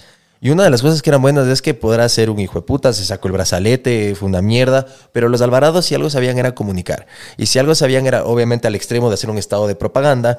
Pero la comunicación era top y por eso el Mash y todo el mundo sabía por poco la última vez que fue al baño a hacer pipí, porque el tipo sabía cómo hacer comunicar todo. Acá no pasa eso. Tampoco llegan al extremo de un estado de propaganda, pero flaco, comuniquen más. Esto es súper importante. Cacha, ya deberían estar haciendo campaña, picheando, hablar con Prime, con Amazon, con HBO, con, con todos los estudios. Sí. Y eso es algo que se tiene que hacer. Y créeme que estamos haciendo un esfuerzo, el gobierno está haciendo un esfuerzo. Aquí yo creo que hay también un conflicto entre el libro y la realidad. Mm, también. Y digo el libro y la realidad porque la visión que tenía el gobierno era un... No vamos a replicar los modelos de estado de propaganda, no podemos hacer eso, vamos a cambiar el país de esa visión. Pero sí ver lo que le funcionó en la campaña, que fue hacerse un poquito más light, más asequible y menos así, yo soy todo formalito, yo soy, no, no, pues, bro, un poquito relájate, o por lo menos utiliza a alguien con carisma que comunique las huevadas, pero utiliza a alguien, pues. Bueno, se está tratando de hacer eso al menos. Ya. Y créeme que hay cambios que se han venido dando desde el 6 de febrero. No es el justificativo, no es la excusa, pero te hablo desde la realidad. A ver, pero para resumirme, porque es algo que te juro que me interesa y debe haber gente que también debe estar curiosa de esto. Si me puedes resumir en cinco puntos o cosas, ¿qué es esta ley del tema de la inversión de, de audiovisuales y que va a incluir al cine y las producciones que se podrían grabar aquí en el Ecuador? ¿Qué, qué, qué les están ofreciendo? O sea, impu- impuesto cero, ¿a qué- ¿cuál es el resumen? Facilidad para la generación de empresas, libre competencia en el país, liberación en temas de impuestos o al menos que se les dé providencias para que puedan invertir y eso sea de alguna manera un retroactivo. ¿Y ese de cero? ICD cero también está ahí, pero había unos varios elementos que se estaban manejando de cómo terminabas no solo de que sea ello, sino que aquí, aquí no es solo el que vengas a grabar, es el tema de, de importación, equipos, cómo garantizas que eso sea funcional, que si la empresa está surgiendo, porque en este país no son muy pocas las empresas que hay, también tengan facilidad para poder competir con las que hoy son más grandes. Es decir, todo eso es lo que se incorporó. Pero también hay un punto ahí que es que, ¿cómo terminas de lograr eso cuando no tienes una estabilidad? Porque ya, supongamos que tú dices, bueno, ahora yo quiero invertir y quiero montar mi Netflix ecuatoriano. Empiezas a hacerlo, pero si no tienes las garantías de muchos temas, no lo vas a poder hacer. O sea, no vas a poder terminar de agarrar y decir, voy a hacer específicamente este tema. Entonces, eh, son varios de los elementos los que se, se incorporaron. O sea, volvemos al tema de la seguridad jurídica. Es que un país sin seguridad jurídica no avanza y sobrevive. Eso es lo que hace. Ahí lo que tenemos que buscar es estabilidad. Yo al menos le apuesto a que este tema del juicio político se acabe en las próximas 15 días. Ya. Entremos en la nueva dinámica de la Asamblea, cambio de autoridades. El 14 de mayo se cambian todas las autoridades por los próximos dos años. Y eso estabilice un poco la Asamblea para que deje de joder un poco el país. Supuesto no consentido, pongámonos en el, en, el, en el peor de los escenarios. ¿Sí están preparados para eso? ¿Lo han analizado? Venimos trabajando todos los meses en eso. ¿Plan de Desde- contingencia? Va el- Escenario A, B, C, D, E, F, pero si algo que la política me ha enseñado en esta semana es que puedes tener todos los escenarios listos y el que menos te espere te puede sorprender. ¿Cuándo fue la última vez que hablaste con el presidente? Eh, hoy en la mañana. ¿Cómo lo ves? Tranquilo. Justamente tenía el encuentro con los alcaldes y prefectos electos. Nosotros como movimiento político ganamos solo 20 de las 221 alcaldías, no ganamos ninguna prefectura. Y el presidente dijo, bueno, hay que aprender a hacer las cosas como son, nos vamos a reunir con todos, porque al final no puede seguir siendo solo Quito, Guayaquil y Cuenca el interés de este país. Este país está compuesto por 18 millones de personas a las que tienes que responder. Así que vamos a empezar a trabajar desde abajo, con las estructuras más pequeñas y sobre todo con aquellos cantones que han sido olvidados durante tanto tiempo. Tienes mandato hasta el 2025, ¿verdad? Hasta el 14 de mayo del 2025. Planes a futuro que tienes así como objetivos que está para Juan Fernando Flores en estos, en estos siguientes años que quedan. Bueno, espero reelegirme en la Asamblea Nacional. Podré- Tengo todavía un periodo después de eso. Ahí estaría ya cercano a los 40 años. Espero de alguna manera llegar en ese punto a manejar o ser parte de la estructura nacional del partido y por qué no pensar más a futuro y buscar ser presidente. Ah, eso está a largo plazo. Sí, Ah, siempre lo tuvo. Ah, eso no sabía eso, por ejemplo, la última vez no me lo dijiste. El otro día hablé con un amigo que bueno, to- todavía no está metido en la política, pero él me dice, yo quiero ser el futuro alcalde de Quito. Entonces ahora me estoy empezando a desayunar que un montón de gente que conozco tiene aspiraciones políticas, pero súper serias. Pero es que piénsalo así. La política no es mala. Hay malos No. elementos en la política. Lo que necesita es que buenas personas lleguen a la política. Al menos yo me considero una buena persona y espero que eso sea lo que me permita crecer para seguir captando espacio. Y en este proceso que tienes ya de tantos años, obviamente no todo ha sido fácil. Acabas de contar un poco de tu historia, de lo duro que fue tener una vida, tener un régimen que empezó con Chávez, pasó a Maduro, tener todo prácticamente ya desde los cinco años y tener que decir chao de un momento al otro. No ha sido fácil tu vida. Has tenido momentos duros y mucha gente puede decir, ah, sí, para él fácil hablar porque tiene el sueldo, es asambleísta, tiene asesores, tiene guardaespaldas, por poco entra a los No. restaurantes pateando, no paga. Guardaespaldas nunca. Tienes fuero, no tienes seguridad. No, no tengo seguridad. Estoy en contra de eso. Ya. Verás, el día que llegas, es más, y mi equipo odia que diga esto, pero es una realidad. Odio que me digan asambleísta. Entiendo el rol, entiendo la ¿Cómo importancia. quieres que digan doctorcito? ¿No? Juan. Juan. Ya. Porque el día que yo salga de la Asamblea Nacional sigo siendo Juan. O sea, naciste Juan y te vas a morir Juan. Eso Entonces no así debería ser la lógica. Aquellos que se les mete que por ser asambleístas necesitan carros, choferes, escoltas, motos. ¿Por qué? Vamos a un punto y Es que donde dicen yo- que el poder embriaga. Yo nunca he tenido ni un gramo de poder, pero dicen que esa mierda Bueno, es pero el yo peor. te pongo ahí el ejemplo que al menos yo siempre he peleado con mi bancada y los que son cercanos a la bancada. Vamos a una lógica del poder. Un jefe de bancada debería ser lo más poderoso por estar más cercano al gobierno. Yo manejo mi carro, que sigo pagando el crédito. Si yo manejo mi carro, sigo pagando el crédito, no tengo seguridad, no tengo escoltas y no tengo chofer y soy de los más poderosos, ¿por qué los que en teoría están debajo de esa estructura tienen que tenerla? Mm. Eso es un muy buen punto. Ahí sí me gusta tu actitud. Punto extra. Bien. Eh, a la pregunta que, que iba a ir antes de que nos fuimos en esta tangente interesante, por cierto. Eh, ¿Cuál crees que fue ese, ese momento en teoría en tu vida que pudo haber sido considerado como un fracaso, que en ese momento te quisiste arrancar la cabeza y dijiste, hijo de puta, de por poco te querías morir? Pero ya viendo en retrospectiva, años después, resultó ser una bendición disfrazada de fracaso. Es medio loco, pero es el día que decidí quedarme en Venezuela. Quedarte en Venezuela, ¿qué- ¿en qué momento? Voy. Yo cuando terminé el colegio, en el año 2005-2006, le reclamaba mucho a mi familia que no me gustaba esto de estar lejos del Ecuador y todos mis tíos, mis primos, mi familia. Allá éramos solo nosotros. Yo me acuerdo que le dije a mi papá, yo no aguanto, yo lo siento mucho, yo me regreso a Ecuador, ustedes verán qué hacen, yo veré qué hago allá. Y mi papá me dijo, listo, está bien, no hay problema, tú te regresas a Ecuador. Planifiqué irme en junio, estábamos entre enero febrero. Mi papá me dijo, bueno, si te vas a ir al menos, no pierdas el tiempo de vago y métete a estudiar en la universidad. Yo había logrado un cupo en una universidad pública. Ingresé a la universidad y llegó el 27 de mayo. El 27 de mayo es el día que explota todo en Venezuela en lo político y lo cambia todo. Y ese pasaje que se supone iba a usar para venirme a vivir acá, decidí darle un chance. Y como los pasajes duraban un año, dije, le voy a dar un chance.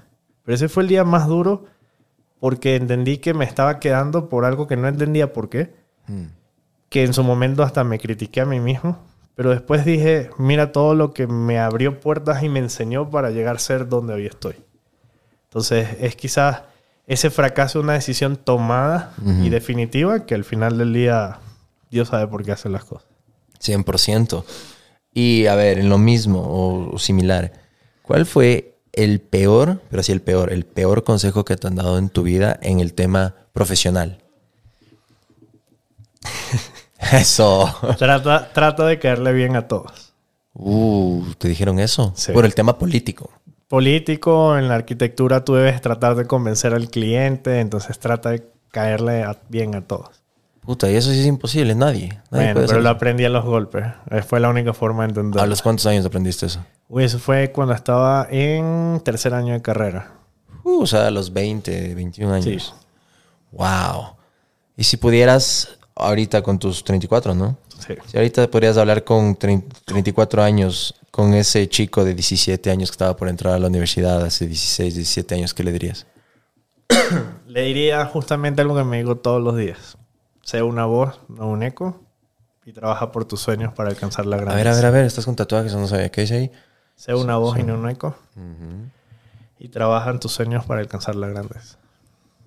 Muy bien. O sea, ese es tu recordatorio diario. Tienes dos. Súper interesante. No, son siete.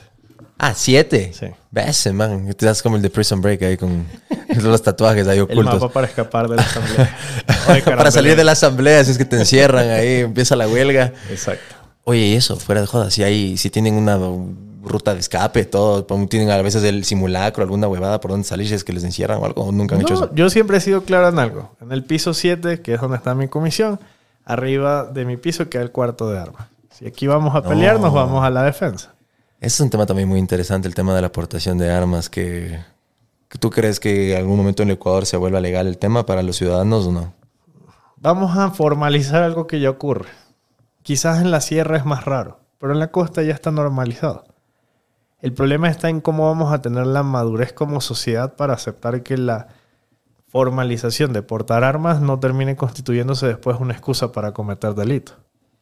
Pero es el mismo argumento que utilizarían, por ejemplo, con la legalización de las drogas, no por el hecho No, yo que... creo que en el tema de las drogas hay que legalizarlas y dejarnos el yo tema también. de que es que no los legalices. Además, la forma de combatir el microtráfico parte de un principio de que al legalizar combates el propio principio de por qué existe el microtráfico. En tema del aborto, al menos en mi posición, yo soy pro aborto, considero que tiene que ser un elemento fundamental. Hay casos donde no considero, ojo, una cosa es el aborto, otra es el libertinaje, porque ha habido casos y casos. Considero que hay extremismos donde no- Como reincidente, dices tú. Es que hay gente que ya lo utiliza bajo otra lógica. Ya como mecanismo de emergencia cada... Sí, y ahí seis, podríamos debatir, igual es mi cuerpo, es el decisión, pero al menos debemos partir de un principio. El aborto debe ser legal en ciertos casos. Pero en el caso de porte de armas, tienes que tener la lógica de si la sociedad está preparada para eso. Pero lo mismo dicen con las drogas, pero en cambio el rato que legalices eso, hay un mercado, porque no por el hecho de que sean ilegales la gente no deja de comprarlas, y hay un tráfico, un mercado negro, negro terrible de armas, les quitas eso de cierta manera, lo mismo con las drogas y lo mismo que hacen que hicieron en California, al momento que ya dejó de ser re- medicinal para ser recreacional 100% y que todo el mundo pueda consumir, el gobierno de California se mete un putanal de dinero ¿Sabes cuál con es eso. la diferencia? ¿Cuál? Que con un gramo de droga no te mato, con una bala así.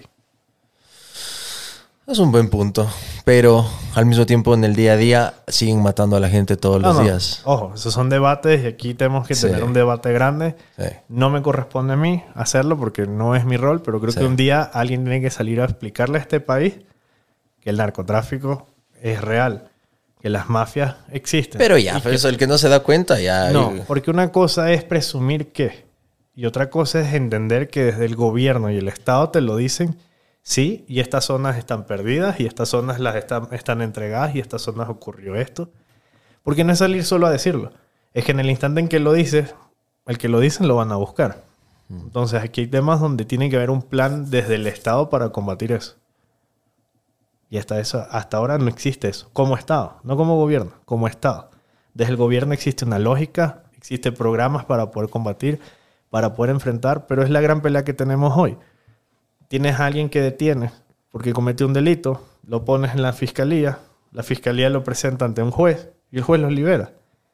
Eso es una falla del Estado, no es culpa del gobierno. El gobierno no maneja la fiscalía, el gobierno no maneja los jueces. Que en el correísmo ocurría, eso era otra historia. Pero en esto, en la democracia, en la verdadera democracia, eso no ocurre. Entonces hay que depurar, hay que limpiar. Pero sí un hay cosas que se pudieran hacer. El- el- ayer una amiga me estaba comentando, saludos André, por cierto, un- una columna de Felipe Rodríguez, del, del abogado. Se me va el título de, de- de- de- la columna, pero básicamente decía, o sea, pónganse un, por un segundo en los, en los zapatos de los jueces, o sea, ¿cómo puedes hacer si es que te agarran y te extorsionan y llega tu hija y la manosearon o te dicen el día de mañana si no tomas esta decisión te voy a quebrar a ti, a tu familia, ta, ta, ta, ta, ta, ta? Entonces, obviamente, no sé, por eso si parte del gobierno deberían hacer una especie de política de darles más seguridad, de protegerlos, de que sean jueces sin rostro, no sé, hay tantas maneras de cuidar eso para un poco también poder tomar mejores decisiones, porque no puede ser posible que la gente que esté encargada de tomar las decisiones judiciales más importantes de todo terminen siendo obviamente extorsionados por este tipo de personas. Yo te propongo una solución. Y es algo que además ya se está empezando a aplicar en España y en otros países y podemos debatir de si es válido o no es válido. Llevar los procesos judiciales al metaverso para garantizar que a través de ese sistema no exista identidad que puedas identificar y se eviten los procesos de extorsión. Me gusta, es muy buena, es muy buena iniciativa. Y el tema de cripto, cierto que una vez te escribí cuando estaban en campaña. Lo va a llevar a la Asamblea Nacional. Pero si gastamos tres horas debatiendo sobre el Puta, pero ahí te van, a, te van a hacer mierda. El rato, que, el rato que digas del metaverso en la situación actual, van a decir, ve, cojudo, enfócate en lo que realmente importa. Y el problema es que no entienden que esas son las cosas que importan.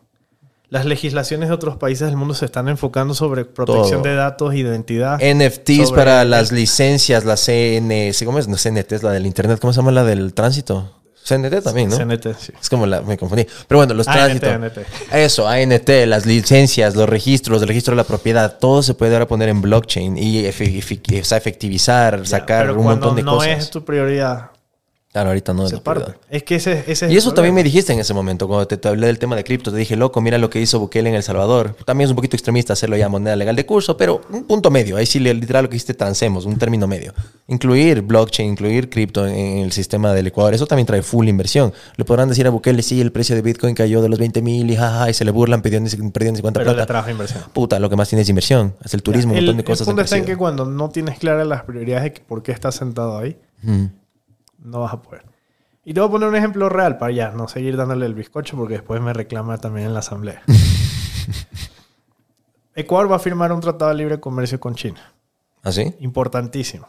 Un, un- un tratado grande que le va a dar muchas capacidades a que el sector productivo pueda surgir. Los tratados de libre comercio pasan por la Asamblea Nacional, pasan por mi comisión. ¿Qué problema tenemos? En que puede llegar a la comisión, necesita cinco votos para que al menos se apruebe de los nueve y baje al pleno de la Asamblea Nacional. ¿Cuántos miembros tiene cada comisión? Nueve. Nueve, ok. Y resulta que hay asambleístas que te dicen, no, yo no te voy a votar. Tú le dices, ¿por qué? Entonces tú dices, bueno, capaz es porque representa el sector productivo, es que está conectado con la gente, es que... No, cuando les preguntas por qué, es porque eso en nuestro gobierno lo vamos a aprobar, pero en tu gobierno no. Ah, es sacar el crédito. No, yo lo hice. No jodas, hacen eso. Entonces tú dices, ok, ya, en tu gobierno. Supongamos que no hay juicio Chucha. político, todo avanza normal. Es decir, tú vas a esperar hasta el 25 Mm. por capricho de que tú quieres llevarte la joya. Ahí es donde ves que las prioridades no son necesariamente las importantes. Entonces, ese es el problema, ese es el verdadero debate. ¿Que hay forma de romperlo? Hay forma de romperlo. Porque, de nuevo, nos ven peleando todos los días en la asamblea, pero vamos a las votaciones. Un día votamos mi bancada. Un día vota con Pachacuti, un día vota con la ID, un día vota con Social Cristianos, un día vota con el correísmo, un día vota con todos, un día ninguno vota con nosotros. Es Pe- la realidad. Pero en niveles prácticos, porque me dices que sí, los tiempos, los tiempos se demoran, la asamblea no es tan rápido como la gente quisiera, pero en el día a día hasta eso, algo de, transición se podría hacer, y volviendo al tema de los jueces, o por lo menos del sistema de, el sistema de, de- de- de- víctimas o de testigos. y- no, no, no, el sistema de testigos protegidos y esto de la fiscalía. Lo que he escuchado es una burla. Es una persona que te llama tres veces a la semana a ver si "Oye, está bien, Está todo bien, ya. Y, y como lo que dijiste de, de lo de la embajada, más o menos, que, ah, sí, sí, está con la luz prendida, no, ya, bueno, X. Y no, no es tan realmente con un sistema como en Estados Unidos que es certero y seguro, que la gente pone la vida en pellejo para ahí sí decir cosas porque saben que van a estar a salvo. Pero si eso aquí también, ¿eso que necesitan? Más presupuesto. ¿Y eso de quién viene? Del, del Ejecutivo. Asumo que pueden darle más presupuesto. No viene del Ejecutivo, ese es el gran error. Nos hemos acostumbrado a creer que papá, es- eje- gobierno, le da plata a todo. ¿De dónde sale el presupuesto de la Fiscalía General? Los presupuestos vienen de un sistema que se distribuye, donde analizamos en función de lo que ejecutan, lo que necesitan y qué es posible hacer o no. Este famoso tema de entró más petróleo al país, entonces ahora tenemos más dinero. Y esto lo he aprendido porque además quien más me lo ha enseñado está justamente aquí. Tú no puedes establecer gastos permanentes con ingresos que no son permanentes. Lo del petróleo fluctúa tanto que sí, un día podemos tener más plata, un día no podemos tener más plata. Las asignaciones y los procesos tienen que ir por propios procesos que presenta la Corte Nacional de Justicia, que presenta la Fiscalía, que sí tiene que ver si hay cómo poder sostenerlo o no sostenerlo, acuerdos internacionales, cooperación internacional. Entonces ese cuento de que, es que el gobierno no me quiere dar plata no es tan solo así. El tema es que también hay quien manejan recursos. ¿O es que ustedes creen que el primero de enero todas las instituciones del Estado empiezan en cero y el gobierno les va soltando poco a poco? Si eso fuese así, entonces nosotros manejaríamos el poder y no existiría autonomía. Entonces, es cómo manejan el, recurso realmente, más allá del discurso, si es funcional o no. Nosotros hemos visto que, por ejemplo, hay instituciones del Estado que, en vez de estar dedicadas a hacer cambios para que puedan ser más estructurales, están haciendo cambios de fachada en los edificios, cambios en la mueblería de los edificios, cambios en las impresoras. Esas no son las prioridades. Entonces, parte de la dinámica propia de eso. Pero como el Estado estaba acostumbrado a que siempre nos regalaban o siempre aparecía o siempre sí nos controlaban, eso es algo que no puede seguir. Pero para el tema de los jueces. La idea es buenísima. Jueces sin rostro para garantizar que tengan mayor protección y eso pueda funcionar. Cuando vamos al análisis, ¿nuestra constitución lo permite o no lo permite? ¿Se puede o no se puede modificar la ley? La Comisión de Justicia es la responsable de esto. Cuando vas a la Comisión de Justicia, ves que no están debatiendo sobre estos temas. Es decir, parte de la responsabilidad que surge desde donde cada uno tiene su responsabilidad. A mí me entregaron como comisión, cuando yo asumí la presidencia, me entregaron 13 acuerdos internacionales, 4 proyectos de ley. En septiembre del año 2022 había agotado toda la agenda que a mí me entregaron. Entonces, ¿cómo es posible que mi comisión sí lo haga y las otras no? Pues yo no tengo ni comprados a los asambleístas, tengo a gente que es bien disidente, tengo gente que tiene voz crítica sobre los procesos, pero hemos llegado a puntos políticos de lograr acuerdos para avanzar en función del país. Pero hay otras comisiones, por ejemplo la de la niñez, le entregaron un proyecto de ley que tiene cuatro años debatiéndose en la Asamblea Nacional anterior. ¿Saben cuál fue el informe? Informamos al Pleno de la Asamblea Nacional que no hay informe. y pedimos que nos den un año más para tratarlo. O sea, cinco en total. Entonces, en su finalidad real, no van a poder avanzar. Eso probablemente se archive y el trabajo de seis años se va a ir a la basura. ¿Y por qué? Porque no les da la gana de hacerlo. Y eso es lo que las- la gente debería estar crítica. Pero obviamente, el show, la dinámica, el día a día, las cosas, la gente odia la política, nos ve peleando. o sea, yo también entiendo esa lógica y por qué estamos tan disonantes de la- de la- del sentir de la gente. Última parte ya para empezar a cerrar. Eh, preguntas rápidas que se me viene de la asamblea que hay gente que debe tener curiosidad. Eso me quedé loco. El piso 7, o sea, el piso 8 es donde están las armas de la asamblea. Eso tendrán cuidado. Si es que esto escuchan, vayan, cambien porque ya la gente va sabiendo dónde están las armas de la asamblea. Pero has, has subido a la terraza. Es cierto que están ahí los símbolos masones del sol, los rituales por poco para invocar a las energías. ¿Está Sí. ahí, sí o no? Sí, hay un templo ecuménico. Algunos dicen que es un templo masón. Hay, hay un templo. Porque Ya. definir de qué es el templo no se Y sabe. cuando subes, ¿la energía es pesada o es fresh? Tranqui. Para la Asamblea Nacional, arriba es súper fresco. porque- Abajo es donde está pesado. Exactamente. Ya. Que es cierto que el asambleísta promedio, puta, es un rockstar, porque, a ver, ¿tienes fuero, tienes inmunidad, tienes esta A ver, inmunidad nosotros parlamentaria? tenemos inmunidad parlamentaria desde el momento que somos electos. Ni siquiera hay que esperar que nos posesionen. Hasta el último día de nuestra gestión. Ya, y ahí significa que tienes fuero de corte o nadie te puede juzgar. Fuera de corte, pero salvo ciertos casos. Si agarro, mato a alguien y la policía me atrapa, no es que va a decir, ay, no, tiene fuera de corte. No, o sea, hay cosas donde cuando se evidencia el delito cometido, Ya. no existe el fuero. Y es cierto que los asambleístas, por poco, por ejemplo, cuando van los que sí tienen guardaespaldas y eso, van a restaurantes y eso, no pagan nada, o quién paga las comidas de los guardaespaldas, el tema de la logística, cómo es todo el tema del, del personal de un asambleísta, eso le paga, eh, es la asamblea mismo, viene del sueldo del, del asambleísta, cómo es el tema así logístico. Lo que pasa es que no tengo guardaespaldas, entonces no te puedo decir. Pero, Pero cuando vas a un conozco- restaurante, entras pateando el perro, fresco. No, tú tienes Tranquilo. que entrar como eres la persona que eres. Porque es que en el instante en que tú te crees algo que no eres, vas a cometer el error más grande que cuando no tengas ese poder, ¿de dónde vas a agarrar para patear a la gente? Y tampoco es para siempre esa cosa efímera. también. Es súper efímero. Pero a ver, para responderte un poco de cosas que nosotros hemos visto. Eh, la asamblea le asigna cierta seguridad a ciertas personas. Eso sí existe. El presidente de la asamblea, las vicepresidencias y los miembros del CAL, ellos tienen escoltas legislativos, tienen vehículos, por un tema de seguridad de Estado. Más allá de que uno diga por qué ellos les das y otros no. Es un tema de seguridad de Estado. Va a depender mucho de la dinámica de los asambleístas. Porque yo he visto asambleístas que se llevan a su equipo a una provincia y les pagan todo. Para que no gasten de su salario, porque es la forma de ellos reconocer el esfuerzo y trabajo que están haciendo. Como sé de otros que en cambio más o menos hasta le pagan al asambleísta las cosas. Entonces esos son los problemas que tienes en la Asamblea Nacional.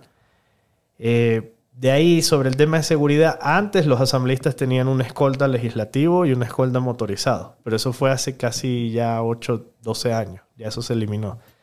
Pero formalmente todos somos exactamente los mismos.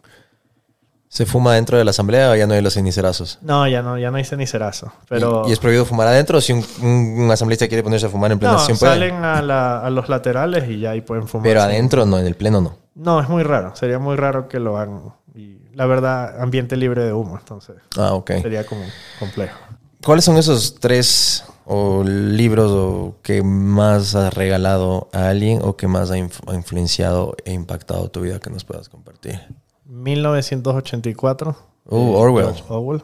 Uf, todo un montón de cosas están cumpliendo hoy en día. Bueno, para mí ese libro es el libro. No necesitas leer más libros. Tienen una cadena, puedes leer otros que vienen, pero para mí, si quieres entender cómo funciona este mundo de locura, es ese. Y después vienen las guerras del agua, entonces, según tú. Mm, a ver, si alguien quiere hacer política y quiere entender cómo es este mundo, diría 1984, El arte de la guerra y Tzu. Un mundo feliz. Uy, ¿ese de quién es? Igual de George Orwell, pero lo que te plantea es otra cosa.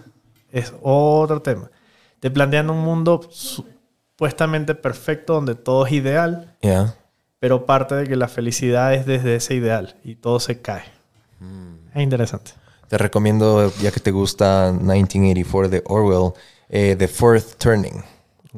Eh, se me va el nombre, creo que es Strauss, no es Neil Strauss, otro Strauss, el, el- el autor, pero The Fourth Turning. Y es igual, así un poco, no de un futuro distópico, pero sí como que cosas que están empezando a ocurrir y ese cambio, ese punto de quiebra en la sociedad y empiezan a pasar un montón, o sea, un montón de cosas. Y ahora sí, ya la última pregunta. Debe haber gente que no sean así de, de antipáticos o de "Ugh", con la política como el millennial promedio o no sé cómo sea Gen Z.